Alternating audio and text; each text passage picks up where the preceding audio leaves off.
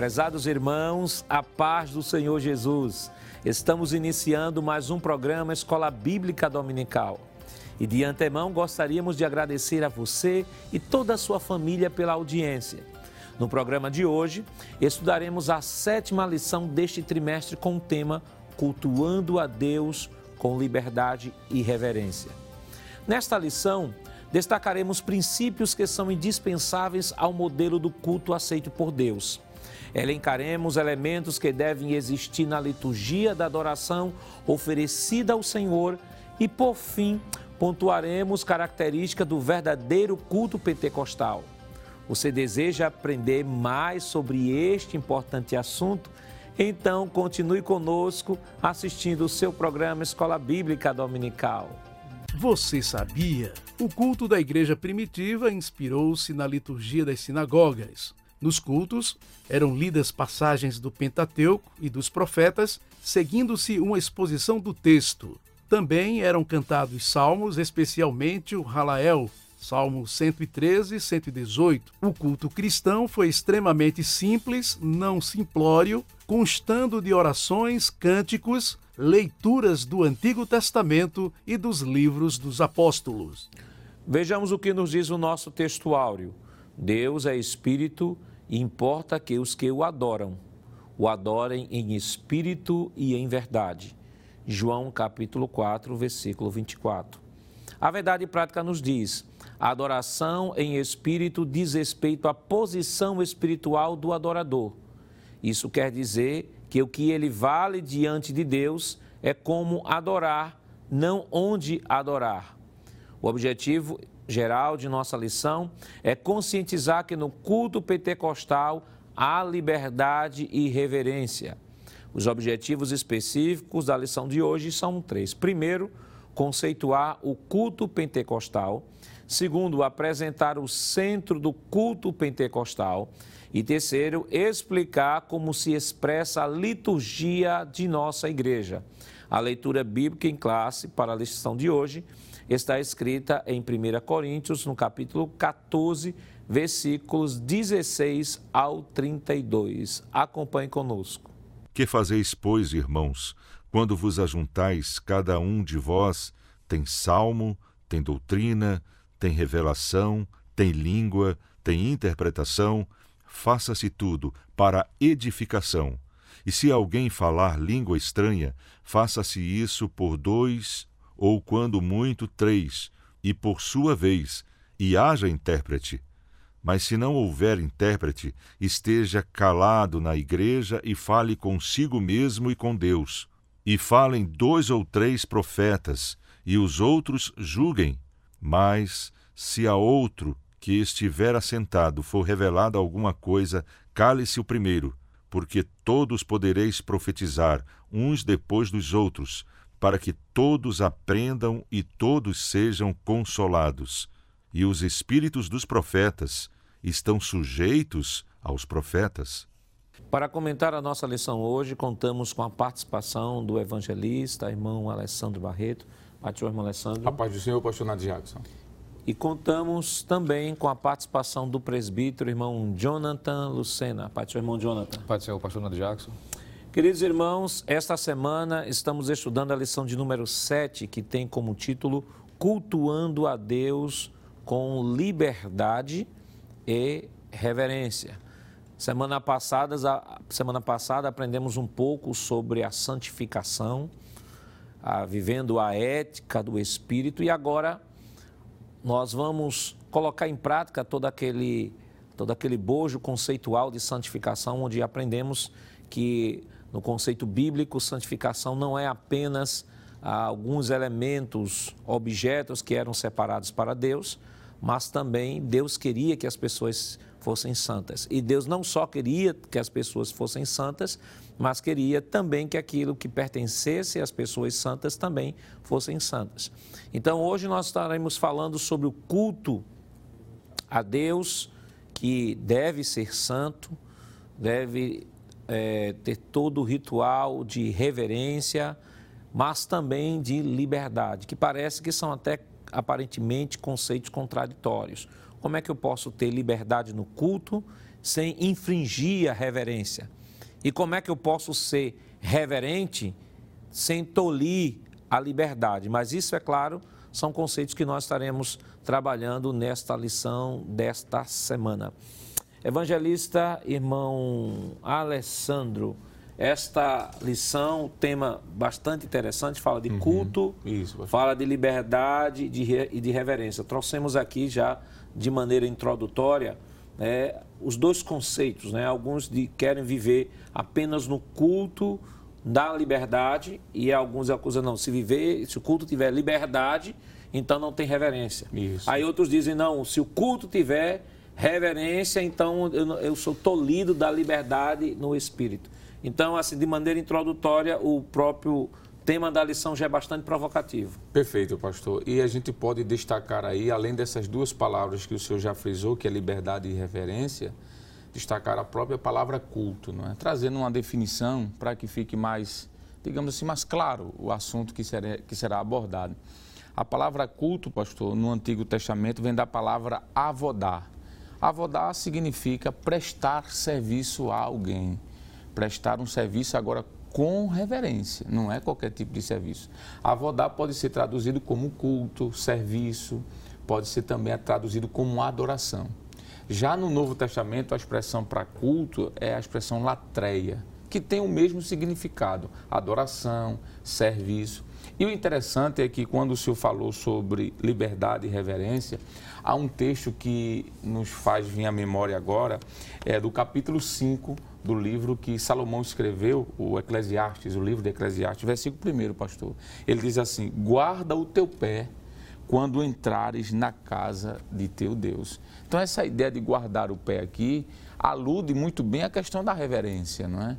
Ter cuidado. Nós não podemos cultuar a Deus de qualquer forma existe todo um cuidado. Infelizmente, a gente sabe que com esses modismos que estão surgindo, não é? as pessoas estão confundindo um culto com um espetáculo, às vezes confundindo o culto com um show, não é? utilizando-se de artifícios, digamos assim, que suplantam a característica de uma verdadeira adoração. É aquela palavra de Jesus quando ele chega para aquela mulher, lá no capítulo 4 do Evangelho de João, a partir do versículo 23, praticamente, Jesus diz assim: que Deus está à procura dos verdadeiros adoradores, que o adorem em espírito e em verdade. Isso também fala dessa reverência, não é? é dessa, desse cuidado. A ideia da liberdade aqui, pastor, do tema da lição, é combatida por Paulo também, a ideia falsa, digamos assim, da liberdade, quando ele escreve aos Gálatas ele diz aos irmãos lá da Galácia que eles não deveriam dar lugar à liberdade para que não viesse dar assim ocasião à carne, não é? Liberdade aqui não é fazer de todo jeito. Liberdade fala de espontaneidade, fala de algo livre, não é? Fala de algo que vem do coração, se é de levantar a mão quando a essência se levanta, se é de glorificar, glorifica, não é? Enfim, essa liberdade é dizer que eu não estou engessado dentro de um culto, na forma em dizer, de que eu tenho que seguir aquele ritualismo é, é quase que legalista. Mas também cuidado para que essa liberdade não suplante a reverência e de repente vire desordem. É por isso que Paulo, escrevendo no capítulo 14 aos Coríntios, ele diz: faça-se tudo com ordem e decência. Então a palavra culto, adoração, a palavra reverência e liberdade é esse contraponto, né? fazer com cuidado ao Senhor, porque afinal de contas nós estamos diante de um Deus santo. Quando Moisés chega diante do Senhor pela primeira vez, a experiência que Moisés tem ali em Êxodo, capítulo 3, salvo engano, o Senhor diz: Moisés, tira a sandália dos pés. Deus estava dizendo a Moisés: Olha, a tua experiência, a primeira é essa comigo. Então entende que para chegar diante de mim em culto, em adoração, ele se inclina, não é, ao chão, aparece a expressão ali, prosqueneou. Ele se inclina até o chão, o Senhor diz, tira as sandálias. Então, nós podemos ter acesso a Deus no culto de forma verdadeira, mas com reverência, mas também com liberdade. E esse culto, irmão Luciano, ele vai seguir um, um, um padrão, né, à luz do Antigo Testamento. É claro que no Antigo Testamento é, foi institucionalizado o culto. O culto já existia antes mesmo ah, de Moisés, da lei mosaica. A lei mosaica ela vai institucionalizar, vai dizer a oferta que vai ser dada, quem vai ter autoridade para oferecer a oferta, quais, quais os ritos de oferecimento e a, a, a finalidade e a simbologia desta, desta oferta. Então, o culto do Antigo Testamento ele era revestido literalmente de uma, de uma formalidade e deveria ser feito daquela forma. Quando a gente vai para o Novo Testamento, nós vemos que a igreja do Novo Testamento ela tem também a sua forma, embora que alguns elementos da, da, da, da influência sinagogal ela, eles são absorvidos pela igreja do primeiro século, mas é, há elementos que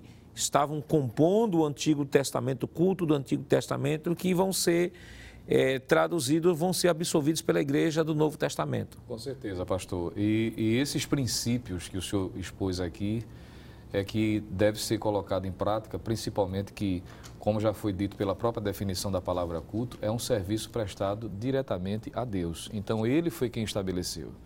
O problema hoje, como já foi pontuado pelo evangelista Alessandro, é que algumas pessoas que, ao não entender o que o culto realmente representa à luz das Escrituras, tem, acha que tem a, a, liberdade de incluir coisas que a própria palavra diz que não faz parte do culto. Daí, por exemplo, nós citarmos aqui, e o senhor já fez menção, de princípios que perpassam tanto o Antigo e ao Novo Testamento. Por exemplo, princípios bíblicos que são indispensáveis, primeiro, para caracterizar um culto verdadeiro a Deus e dizer que Deus aceita esse culto é o culto, primeiramente, o princípio da teocentra, é, o culto teocêntrico, desculpe. É o princípio de que Deus é o centro da adoração. E isso fica claro tanto no Antigo como no Novo Testamento. Por exemplo, em Deuteronômio, capítulo 6, versículo de número 13, inclusive essa, essa citação será feita pelo próprio Senhor Jesus também no Novo Testamento, nós encontramos Deus, através de Moisés, deixando o seguinte o, uma, uma situação clara aqui. Deuteronômio 6 e 13. O Senhor teu Deus temerás e a ele servirás, e pelo seu nome jurarás. Então, se um culto é um serviço, ele está dizendo, esse culto é destinado diretamente a mim, é Deus no centro. No Novo Testamento, quando o próprio diabo vai propor de que o Senhor Jesus deveria prostrar e adorar, ele vai dizer exatamente essas mesmas palavras, conforme Mateus 4 e 10. Então, esse princípio em que Deus é o centro, ou o culto deve ser teocêntrico, é algo que é indispensável para caracterizar realmente o culto verdadeiro. O próprio Paulo, escrevendo em Romanos, capítulo de número 11, versículo de número 36, mostrando que não existe espaço para outra pessoa como objeto da adoração, senão o próprio Deus. Pois diz o texto em Romanos 11, 36, porque dele e por ele e para ele são todas as coisas. Glória, pois, a ele eternamente. Amém. Então, o princípio que deve ser observado, que é visto claramente, Antigo e Novo Testamento, primeiramente, é que o culto deve ser teocêntrico. Aí aqui não, não tem espaço, por exemplo, para apresentação, é?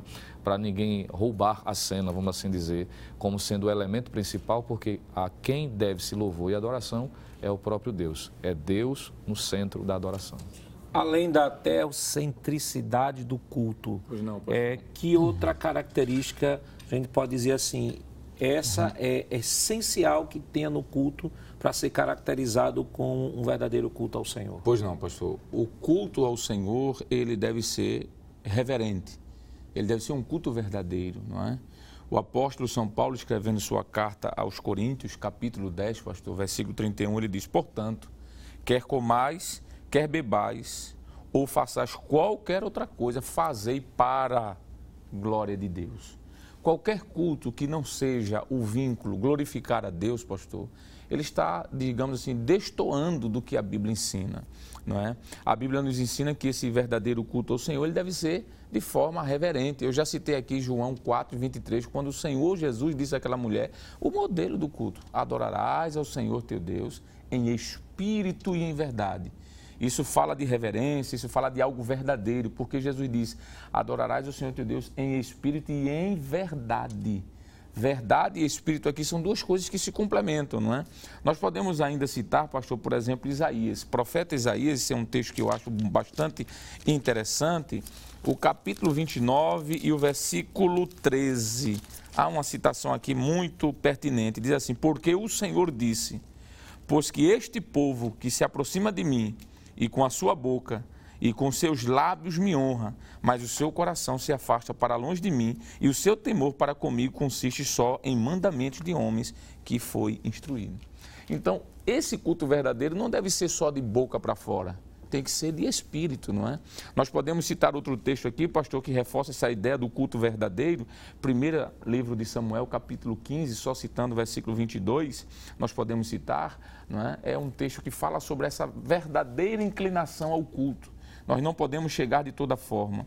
A liturgia que nós encontramos no Novo Testamento é uma liturgia simples, pastor Simples, porque para ser um culto reverente a Deus e verdadeiro, não precisa se utilizar é, de agressividade, digamos assim, subterfúgios para chamar atenção, gelo seco, luzes, é, não precisa de tudo nisso. Há um modelo muito simples que Paulo escrevendo, por exemplo, aos Coríntios, e eu quero ler esse texto também, capítulo, primeira carta de Paulo aos Coríntios, pastor, capítulo 14, versículo 26. Veja que modelo maravilhoso de reverência, de verdade para com Deus. Que fareis, pois, irmãos, quando vos ajuntais, cada um de vós tem salmo, tem doutrina, tem revelação, tem língua, tem interpretação. Faça-se tudo para a edificação. Então, uma das características do culto, pastor, é a simplicidade. Nós, como pentecostais, por exemplo, inclusive o pastor Ezequiel Soares pontuou isso no livro e na lição, temos um culto simples, mas bíblico. Não precisa de muita coisa. Adoração, ministração da palavra, oração, louvor e contribuição. Está aqui. Então, esse culto, além de ser teocêntrico, ele deve ser verdadeiro, firma-se na verdade. Ezequiel 33 e 31 e ainda já foi citado João 4 e 23. E essa lição é bastante pertinente porque é, é notório que alguns círculos é, protestantes, né, alguns segmentos protestantes, nos acusam, né, nós pentecostais, de termos um culto irreverente e termos um culto antilitúrgico. Ou seja, na fala destes que assim defendem, é, pensam que o culto pentecostal é um culto, entre aspas, na dimensão do espírito, onde é regulado por profecia, onde a palavra não tem espaço, não tem autoridade, mas profecias, manifestação de dons espirituais, que é, na verdade, um grande equívoco é um grande equívoco pensar o culto pentecostal nesses contornos, é, porque de fato não conhece é, a liturgia do culto pentecostal. E essa lição ela é bem pertinente, né, porque vem mostrar que nós temos uma liturgia sim. A nossa liturgia não é muito sofisticada, até porque o culto tem que ter essa liberdade, se revestir hum. dessa simplicidade acima de tudo, como já foi dito, né? o culto tem que ser teocêntrico, o culto tem que ser verdadeiro, o culto tem que ser espiritual. Existem elementos que estão no culto pentecostal, que estão em todos os cultos de todas as diversas tradições cristãs e encontramos na Escritura, por exemplo, aqui no Novo Testamento, é, irmão Lucena, duas igrejas que bem representam este conceito que está no título da lição. Né? Nós temos a liberdade e a reverência. Nós temos a igreja de Corinto, que valorizava a liberdade, mas precisava de um freio da reverência. E nós temos a igreja de Tessalônica, que primava pela reverência e ofuscava a liberdade. Mas não comente sobre isso agora, não, nós estaremos comentando isso depois do nosso rápido intervalo. Voltamos já.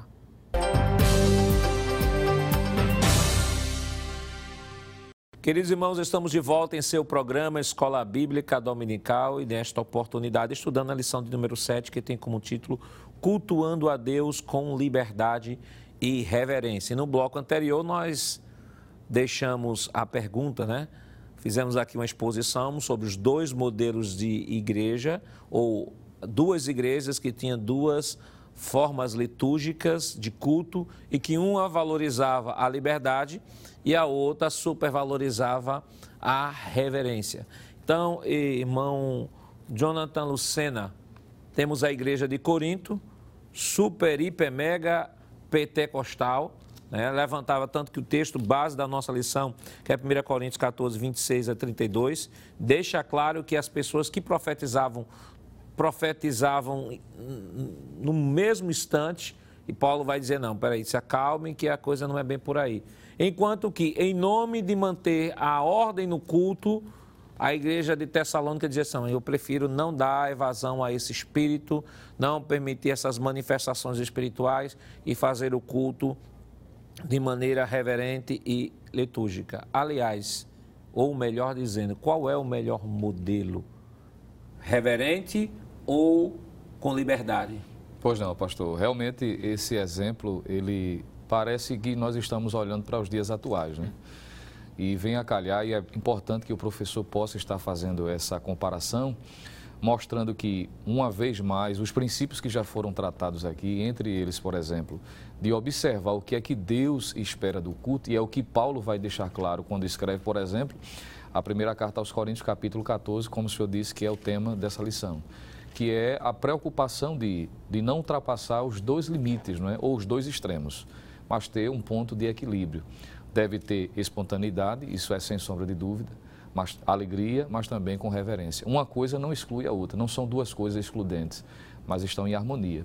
O, a igreja de Corinto, pastor, era, era tão preocupante a liturgia, se é que respeitava essa liturgia ali, que Paulo vai dizer, por exemplo, que além do profetizar e o falar em línguas de forma demasiada, vamos dizer, além do necessário, havia pessoas que até cantavam em línguas estranhas ali também, de modo que não havia uma coerência, não havia uma edificação, principalmente para pessoas que estavam visitando o culto, pessoas não evangélicas que de repente estavam ali para ouvir a mensagem. E em contrapartida, em 1 Tessalonicenses, havia um formalismo tão grande que extinguiu, ou estava extinguindo, podemos assim dizer, a ação do Espírito Santo. A referência que eu, que eu faço em relação ao Paulo corrigir isso está em 1 Coríntios capítulo 14, versículo de número 15, quando ele diz o seguinte: Que fareis, pois? Orarei com o Espírito, mas também orarei com entendimento. Cantarei com o Espírito, veja que isso acontecia lá, mas também cantarei com entendimento. Então, o verdadeiro culto deve ter essa harmonia. Não deve ser um culto formalista, deve ter alegria, deve ter espontaneidade. E isso é percebido, por exemplo, quando nós lemos o livro de Atos dos Apóstolos. Em Atos dos Apóstolos, capítulo 2, versículo 46 e 47, quando Paulo traz um retrato, não é? um extrato do que acontecia, como era a liturgia do, do, culto, da igreja de um modo geral, a vivência diária, ele diz o seguinte, Atos 2, 46 e 47. E perseverando unânimes todos os dias no templo, e partindo o pão em casa, comiam juntos com alegria e singeleza de coração. Aí ele diz no versículo 47, louvando a Deus e caindo na graça de todo o povo. E todos os dias acrescentava o Senhor à igreja aqueles que se haviam de salvar. Então veja que no livro de Atos nós percebemos essa coerência, né? A, a questão de respeitar a liturgia, os elementos essenciais que caracterizam o culto, mas com fervor, com alegria, com simplicidade, mas dentro da ação do Espírito Santo. Então, são dois extremos que devem ser evitados. De modo que os críticos, por exemplo, que veem determinados grupos e ajuntamentos, que às vezes colocam até um nome de igreja à frente, para justificar e colocar dentro da mesma realidade igrejas que são bíblicas, que têm seguido os princípios da palavra, é uma incoerência, um erro muito grande porque a gente percebe, por exemplo, que a Bíblia mostra que há como ter um culto litúrgico, respeitando a liturgia, mas com fervor.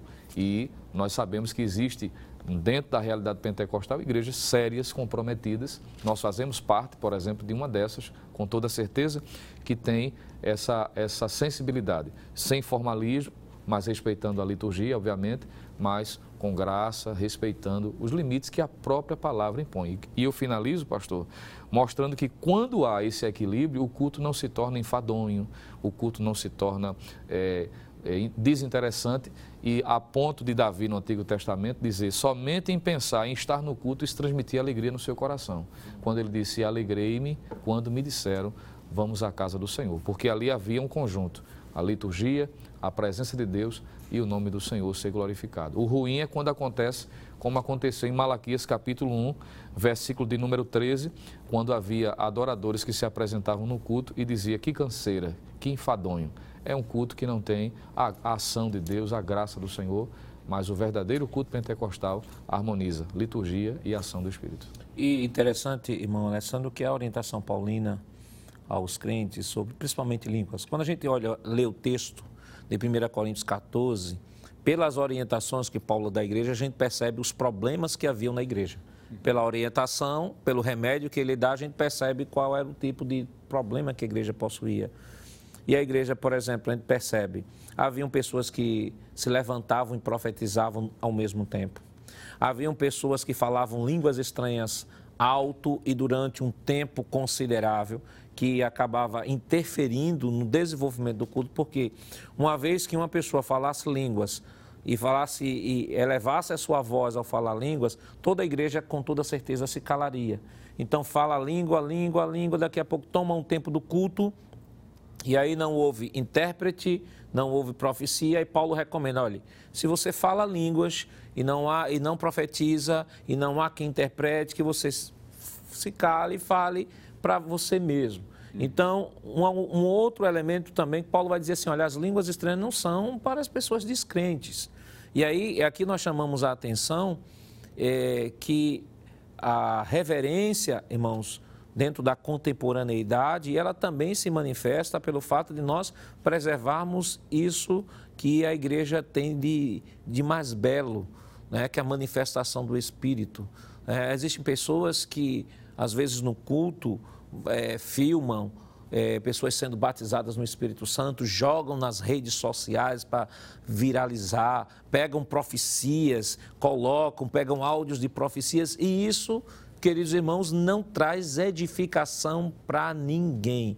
As línguas estranhas não são para as pessoas, para as pessoas não evangélicas, ao contrário. Se se faz propagação de línguas estranhas, de profecias que são dadas é, dentro da mídia convencional, é claro que uma pessoa que não tem a mente de Cristo, que não passou pelo novo nascimento, que não compreende as coisas de Deus, ao invés de glorificar a Deus, vai ao contrário, né? Ao contrário, em vez de glorificar a Deus, vai escarnecer da sua palavra. Então, irmão Alessandro, a igreja de Corinto nos ensina grandes lições que precisa ser observada pela igreja atual.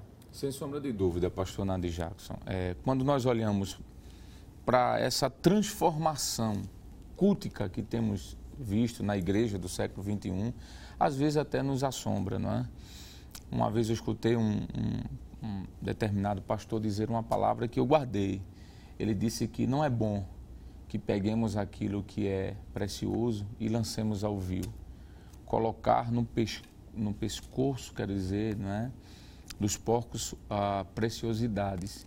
Eu me refiro em relação ao momento íntimo da igreja, em que Deus está se relacionando com essa comunidade de forma mais específica em uma palavra profética, em um momento de revelação, em um momento de batismo com o Espírito Santo, onde há uma alegria, não é? Porque nós somos alegres, nós temos a alegria do Espírito. E se pegar isso e se lançar não é, fora, a, a, isso não é bom, pastor. Inclusive, o pastor Ezequiel Soares, na lição, disse uma coisa que eu achei interessante. Ele diz o seguinte: é, citando o texto de Eclesiastes 5, e primeiro, quando diz: Guarda o teu pé quando entrares na casa do teu Deus. Aí ele diz assim: Alguém duvidaria que se o rei Salomão estivesse vivendo em nossos dias, a mensagem seria essa: dois pontos, abre aspas. Desliga o teu celular quando entrares na casa do teu Deus, não é? é a igreja de Corinto tem nos ensinar sim, pastor. Reverência, apesar de que na igreja de Corinto havia aqueles que eram irreverentes, mas óbvio que havia também crentes reverentes ao Senhor não é? A igreja de Corinto tem nos, nos ensinar que devemos ser espontâneos, devemos ser alegres, devemos ser pentecostais. A igreja de Corinto era uma igreja genuinamente pentecostal. Inclusive, Paulo, quando fala a Timóteo, ele relembra a Timóteo característica da igreja de Corinto. Na primeira carta que Paulo escreve a Timóteo, capítulo 2, versículo 8, Paulo diz o seguinte: Quero, pois, irmãos, que os homens orem em todo lugar, levantando as suas mãos santas. O que é levantar as mãos santas a Deus, se não um culto espontâneo, um culto verdadeiro, não é? Mas esse momento é um, momento interna corporis, pastor, vamos dizer assim, é da igreja, não é para o mundo, não é? A gente fica, assim, às vezes até um pouco sem, sem muito chão, me permite usar a expressão, quando a gente percebe que existem pessoas que talvez não por maldade, mas involuntariamente ou por inexperiência, pega um momento íntimo da igreja, pastor, e lança nas redes sociais. E os ímpios vão escarnecer.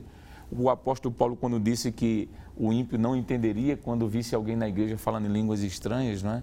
porque aquilo edifica quem está falando, e a igreja, quando há um intérprete, isso acontece nas redes sociais, pastor. Imagine um momento de revelação em que Deus está trazendo uma mensagem, alguém pega aquilo e lança na internet. Eu penso que o que nós devemos aprender é ter moderação, ter cuidado. O ponto de equilíbrio é o centro da coisa, não é?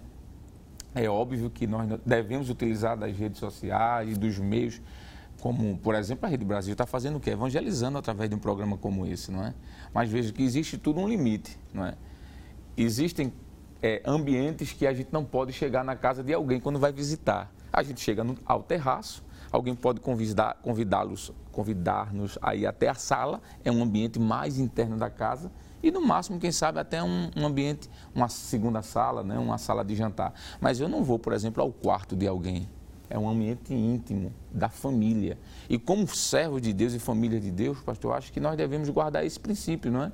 De que há elementos que são íntimos do culto e a igreja. E eu quero é, ler um texto, pastor, que não tem a ver com a igreja de Corinto, mas tem a ver com o que nós devemos aprender à luz das Escrituras. Uhum.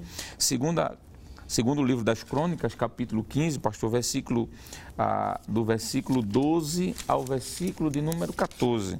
O texto nos diz o seguinte, é, segundo as Crônicas, ah, capítulo 15, versículo 12 em diante. Ah, mas eu vou citar apenas o versículo de número 14, ah, onde o texto diz que o povo se alegrou, chorou, levantou as mãos, segundo as crônicas, né? Capítulo 5, eu estava no capítulo 15, por isso que eu estava lendo aqui e não vi. Veja o que é que diz aqui, capítulo 5 é isso mesmo, muito obrigado. A partir do versículo 12, o pastor diz que os levitas vão cantar, vão usar instrumentos louvando a Deus naquele culto que era algo interno daquela comunidade. Versículo 13 vão dizer que eles uniformemente se alegraram, cantaram, mas veja o que é que diz, pastor, versículo 14. E os sacerdotes não podiam permanecer em pé para ministrar por causa da nuvem, porque a glória do Senhor encheu a casa. E eles caíram, os sacerdotes caíram. A minha pergunta é: se tivesse um celular naquela época, se alguém gravasse aqueles sacerdotes caindo com a glória de Deus e jogassem na rede, os pagãos iam fazer o quê? Iam rir, iam até não entender e dizer: olha, estão loucos estão embriagados, quem sabe. Então, veja que isso é um momento interno dessa comunidade. Eu não posso pegar isso e jogar ao léu. Então eu penso, pastor, que a igreja de Corinto e também a própria Bíblia nos ensina que devemos preservar o culto ao Senhor, guardando em segredo aquilo que Deus tem para nos dar. E o culto, irmão é, Jonathan, ele possui alguns elementos, é, alguns elementos, o culto genuinamente pentecostal, ele tem alguns elementos, embora que existam algumas pessoas que sejam antilitúrgicas, acha que é, o, o, movimento ou o culto pentecostal não pode ter balizas, né? ter balizas para Pra, e todo culto a Deus tem que ter a liturgia. Claro que a liturgia ela vai variar de, de tradição para tradição. Existem tradições cristãs em que a liturgia não permite, a, a, a, forma do culto não permite a questão da bateria, a introdução de bateria, é só o órgão. Só o órgão é o único instrumento que está envolvido ali na liturgia do culto. Há cultos onde se permite a introdução de bateria e há outros cultos que se permite a introdução de outros, de outros instrumentos, até instrumento de percussão, né? Mas isso não é o que caracteriza, né? Porque com órgão, sem órgão, é, com bateria, sem bateria, isso não é o relevante. O relevante é os elementos que compõe o culto, em que qualquer pessoa, em qualquer lugar, em qualquer parte do mundo, pode realizar e adorar a Deus. Com certeza, pastor. Da mesma forma como no Antigo Testamento, por exemplo, havia elementos que eram indispensáveis para caracterizar um culto. Por exemplo, eu estava me lembrando de quando o senhor falava, quando Abraão subia com Isaac, quando chegou o momento de apresentar o culto a Deus, Isaac percebeu que faltava um elemento ali que era o, a vítima que seria imolada. Ele percebe que para que um culto seja é, de fato caracterizado como autêntico, verdadeiro, teria que ter, entre outras coisas, o fogo, o cutelo, a lenha, mas a vítima. No Novo Testamento, no próprio texto de 1 Coríntios 14, Paulo vai dizer quais são os elementos que esses aí são inegociáveis. Como o senhor falou, é, a introdução de um elemento como bateria, teclado, isso não vai necessariamente caracterizar, porque se fosse assim, imaginemos, né? Congregações que de repente, pelo espaço, pelo tamanho, pelo ambiente, pelo local onde está localizado, não tem esse elemento, será que não é culto? Obviamente que não. Mas 1 Coríntios capítulo 14, versículo 26, Paulo diz o seguinte: Que fareis, pois, irmãos?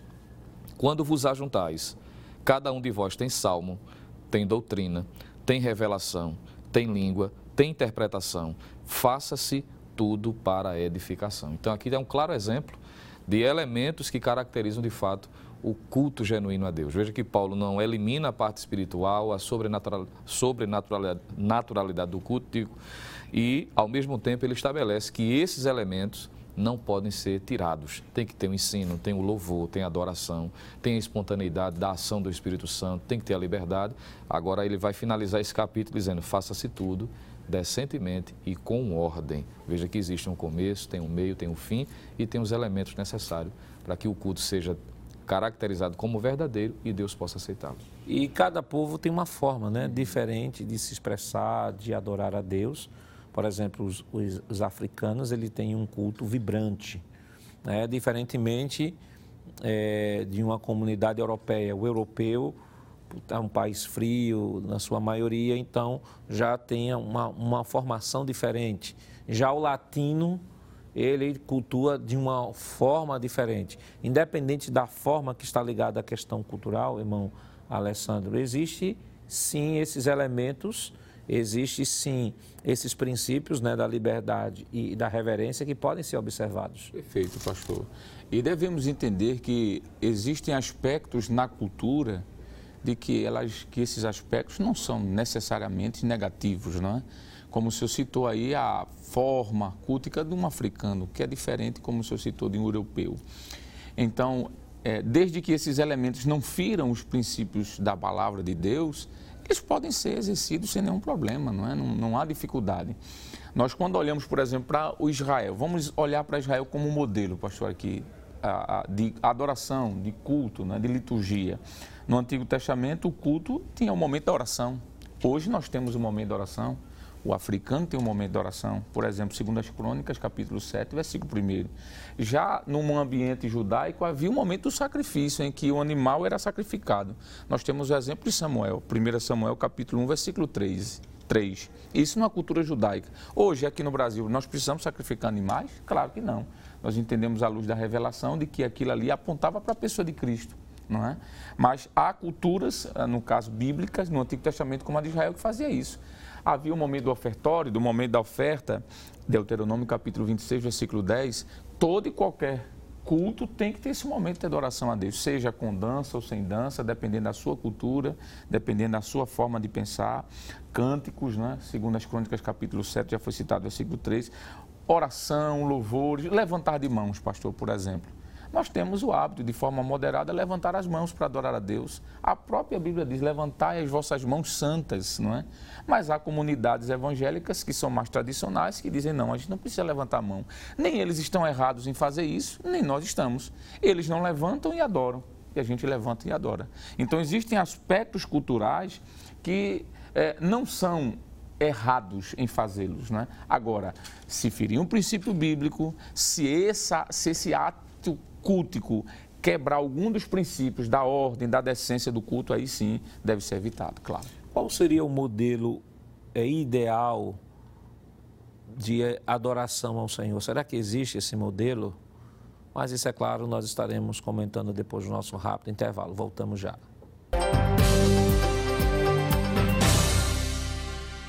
Queridos irmãos, estamos de volta para o último bloco do seu programa Escola Bíblica Dominical, nesta oportunidade, estudando a lição de número 7, que tem como título Cultuando a Deus com Liberdade e Reverência. E aqui nesta reflexão foi deixada uma pergunta para ser respondida neste bloco: se há de fato um modelo bíblico né, que deve orientar toda forma uh, litúrgica e de culto espalhado ao redor do mundo. Existe, irmão é, Lucena, algum, algum modelo de Deus que formam elementos básicos que devem compor o culto, independente da forma do culto, como aqui nós citamos, a forma como africano, como europeu, como asiático, como americano cultua? Com certeza, pastor. Não, não existe um texto único que relacione todos esses elementos juntos, né? Mas quando nós juntamos, por exemplo, as informações Antigo e Novo Testamento, o padrão é estabelecido. Por exemplo, já foi citado aqui e é importante a gente reiterar de que um desses elementos do culto genuíno, e isso fica claro tanto no Antigo como no Novo Testamento, é o elemento da oração. Isso aí é indispensável. Um culto para ser verdadeiro, para ser de acordo com o que Deus estabeleceu em Sua palavra, tem que ter oração. Então é inadmissível, por exemplo, um culto em que se processe qualquer outro tipo de elemento, às vezes introduzindo coisas que não pertencem ao culto e tirando esse elemento que é a oração. Nós temos o, o hábito, por exemplo, principalmente dependendo do do, da dinâmica do culto, período de oração, culto de oração especificamente, que aqui acontece sempre às quartas-feiras. Então, tem-se dois horários, dois momentos específicos em que nós oramos, não é? Aqueles que dispõem de saúde dobram os joelhos, aqueles que não podem por questões de saúde e outras dificuldades, mas sentados igualmente orando. Isso faz parte da realidade. Isso é visto tanto no Antigo como no Novo Testamento. Existem versículos que o professor pode estar fazendo menção e, inclusive, fazendo esse contraponto, mostrando no Antigo e também no Novo Testamento. Por exemplo, 1 Crônicas, capítulo 16, versículo 11, é um exemplo no Antigo Testamento. Salmo 105, verso de número 4. Isaías, capítulo 55, versículo de número 6. Amós, capítulo 5, versículo 4 e 6. No Novo Testamento, Lucas 18 e 1 faz parte da adoração. João 16 e 24 também pode ser percebido isso. O escritor, o apóstolo Paulo escreveu aos Efésios, capítulo 6, versículo 17 e 18, e por que não dizer primeiro aos Tessalonicenses, capítulo 5, versículo 17. Então, dentre os elementos que nós encontramos Antigo e Novo Testamento, a oração ela é indispensável. Um culto para ser verdadeiro, genuíno e pentecostal, que é o, a temática desse trimestre, tem que ter a oração incluída. Além da oração, irmão Alessandro, que outro elemento a gente poderia, ou, ou outros elementos uhum. nós poderíamos citar aqui? Pois não, pastor. Um outro elemento indispensável a um culto ao Senhor é o verdadeiro louvor. Não é à toa, pastor, que existe um livro dedicado na Bíblia para tratar de adoração, que é o livro de Salmos, não é? Inclusive um dos maiores livros do Antigo Testamento e de toda a Bíblia. É um livro dedicado ao louvor, não é? Salmos, ou salmos na nossa língua, né? É, tanto no Antigo Testamento como no Novo, nós vamos ver a prática de louvar a Deus no culto. Israel fazia isso com muita maestria, né? como por exemplo o livro de Números, pastor, capítulo 10, versículo de 1 ao 10, a gente vai ver Israel louvando a Deus, celebrando a Deus com instrumentos né, de música. Nós temos textos como o livro de Juízes, capítulo 7, versículo 22. Quando o povo de Israel passa o mar vermelho, que chega do outro lado, eles louvam a Deus, eles cantam, eles dentro da sua cultura, eles samoldiam o Senhor com danças, não é? E aqui está um aspecto cultural do louvor, não é? É, nós podemos citar Efésios capítulo 5, já no Novo Testamento, versículo 19, pastor. Paulo fala a Timóteo, no cap... primeiro carta de Paulo a Timóteo, capítulo de número 3, verso 16, ele fala sobre isso. E é um texto né, de Atos dos Apóstolos, capítulo, 20, capítulo 16 e o versículo 25, pastor. Só para não ficar só citando o texto, o versículo diz assim: E perto da meia-noite, Paulo e Silas oravam foi o que o presbítero falou, mas veja que em segundo lugar diz o texto, cantavam hinos a Deus. Então, oração, pastor, e louvor. Eu diria que é duas faces da mesma moeda, não é? Um culto ao Senhor tem que ter louvor. Tem que ter oração e tem que ter louvor. E em segundo lugar, pastor, e aqui seria o terceiro elemento, é a própria palavra, né? A leitura bíblica é fundamental. O livro de Esdras, capítulo 8, mostra isso, que quando o povo regressa do cativeiro, a primeira coisa, a sede que o povo teve foi de Bíblia. Eles queriam ler, eles queriam meditar. E diz que desde a aurora, desde o início da manhã, por volta das quatro e meia da manhã até o meio-dia, o povo estava em pé. E Esdras, junto com os sacerdotes Neemias e outros obreiros, estavam lendo e ensinando o povo a Bíblia. Então, um culto que não tem exposição da Bíblia, que não tem a leitura da palavra, não é culto. A palavra tem que ser central. Além do culto ser teocêntrico, ele é cristocêntrico também, porque a palavra Cristo está presente. ele é pneumatocêntrico, o Espírito Santo está envolvendo, nós como pentecostais podemos dizer isso, mas ele é Bíblia, ele tem que ter a Bíblia como centro, pastor. Só citando alguns textos, Números capítulo 24, versículo 7, Deuteronômio 31, 26, e no Novo Testamento podemos citar Lucas, capítulo 4, versículo 14 ao 21. Então, além da oração, hinos e livro, a Bíblia Sagrada, o livro do Senhor. É interessante essa colocação que o irmão Alessandro coloca, irmão Jonatas, porque é, tivemos uma época aí que tinham chamados louvozões, né? Os grandes vigílias só de louvor e de canto a canto da vigília era só louvor, só louvor, não havia a leitura da palavra, não havia ministração da palavra e quando nós olhamos a escritura, louvorzão não se caracteriza como um verdadeiro culto ao Senhor. Com certeza, pastor. Infelizmente, há pessoas que são mais atraídas por essas inovações do que propriamente o culto estabelecido pelo próprio Deus. Né?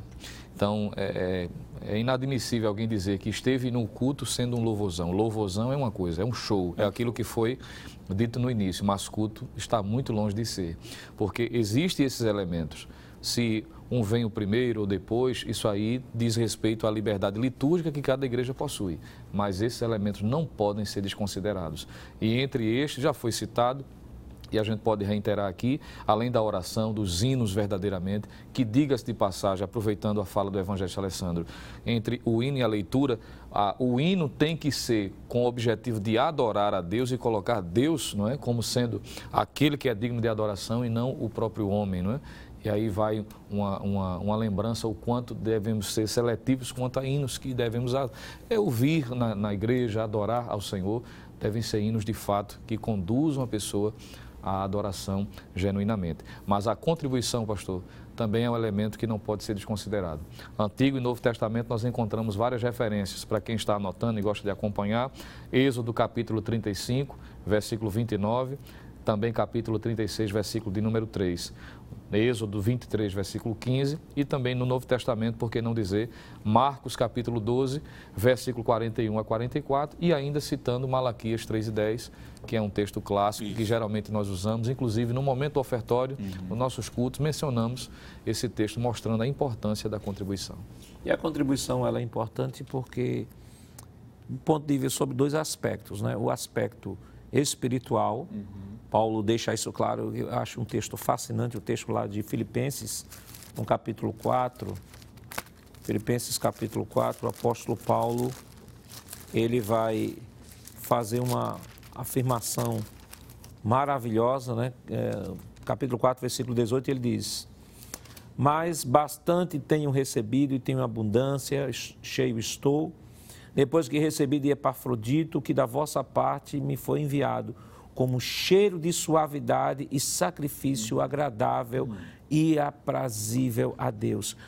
Mas o que o povo mandou para Paulo foi alimento, foi roupa. Mas Paulo diz: não, o que vocês mandaram para mim foi para Deus um verdadeiro sacrifício, ao aspecto uh, espiritual da contribuição. Verdade. É a adoração, estou adorando, quando eu contribuo, estou adorando. E é o aspecto físico da adoração, que é a viabilização da manutenção do trabalho e extensão do trabalho do Senhor. Claro, pastor. Se não houvesse contribuição, não teria Rio do Brasil, nós não estaríamos aqui, por exemplo. Por que estamos aqui? Primeiro, pela graça de Deus, mas segundo, porque há uma manutenção, há um investimento, pastor. Há uma contribuição. A prática dos dízimos e das ofertas, ela é bíblica, tanto do Antigo quanto do Novo Testamento. A obra missionária só é feita porque há contribuição, e essa contribuição faz parte do culto. Eu estou cultuando quando eu entrego ao Senhor aquilo que é dele que é a décima parte, ou quando eu entrego uma oferta alçada, uma oferta voluntária, né? o texto lá de é, é, é, Êxodo 35 e 5, o Senhor diz que aquele que voluntariamente der do seu coração, não é? Então, a prática de contribuir, pastor, é sim, faz parte do culto, é necessário. Se não houver contribuição, o culto não vai, ser, não vai deixar de ser realizado, mas para que haja uma manutenção desse culto é preciso que haja uma manutenção, é preciso que haja uma contribuição. E aproveitando a deixa, pastor, já posso citar aqui uma outra coisa que num culto é importantíssimo, é a palavra pregação. Foi falado de leitura, ler Bíblia, Inclusive, infelizmente, tem pessoas que não mais lê, levam né, a Bíblia, pastor, para a igreja. Isso é um, algo que precisa ser dito. Devemos continuar levando a Bíblia para a igreja, porque o capítulo 8 de Esdras diz que Esdras levou a palavra e o povo viu na mão dele. É preciso andar com a Bíblia, mas andar só com a Bíblia não resolve. Tem que ler e tem que ter a mensagem. Um culto, pastor Nadir Jacques, que não tem mensagem bíblica, não é um culto ao Senhor. A pregação, ela é necessária, é fator sine qua non é importantíssimo, é preciso que tenha-se essa, é, é, essa fala sendo dita. É, Romanos capítulo 10, por exemplo, versículo 14 a 17, Paulo diz que a fé é gerada no ouvinte a partir da pregação da palavra. Como ouvirão se não há quem pregue, não é? Pregar é falar, é evangelizar. Então é preciso ter a palavra. Gálatas capítulo 3, versículo 2.